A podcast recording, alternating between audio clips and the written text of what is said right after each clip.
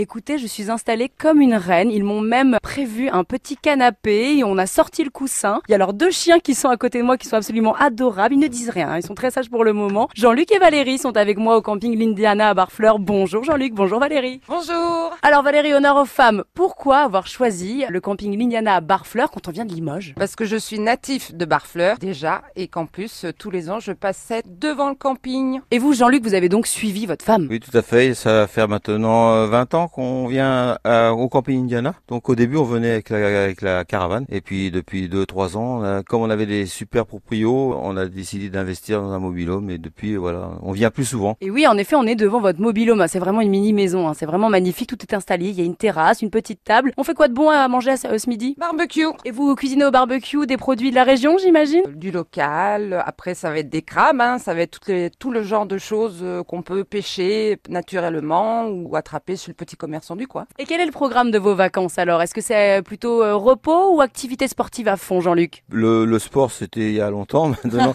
si un peu de vélo avec les collègues. Puis après, c'est, on va en- encore faire des sorties. On a fait l'année dernière Grandville. Euh, là, on va peut-être plus descendre vers Aromanche. Est-ce que vous avez eu un petit paysage coup de cœur dans le coin, Valérie? Moi, c'est l'ensemble de. Barfleur, euh, ses entourages, ça peut aller jusqu'à Saint-Va, comme ça peut aller au Vin, ça va n'importe où. Barfleur, c'est mon enfance, donc là, c'est un symbole. Un souvenir particulier à Barfleur qui vous a marqué? Un souvenir d'enfance 1978, quand il y a eu une grande tempête en novembre et que la rue Saint-Thomas était inondée d'eau. Je ne sais pas si ça rappellera des souvenirs à nos auditeurs. En tout cas, merci beaucoup Valérie et Jean-Luc de m'avoir reçu.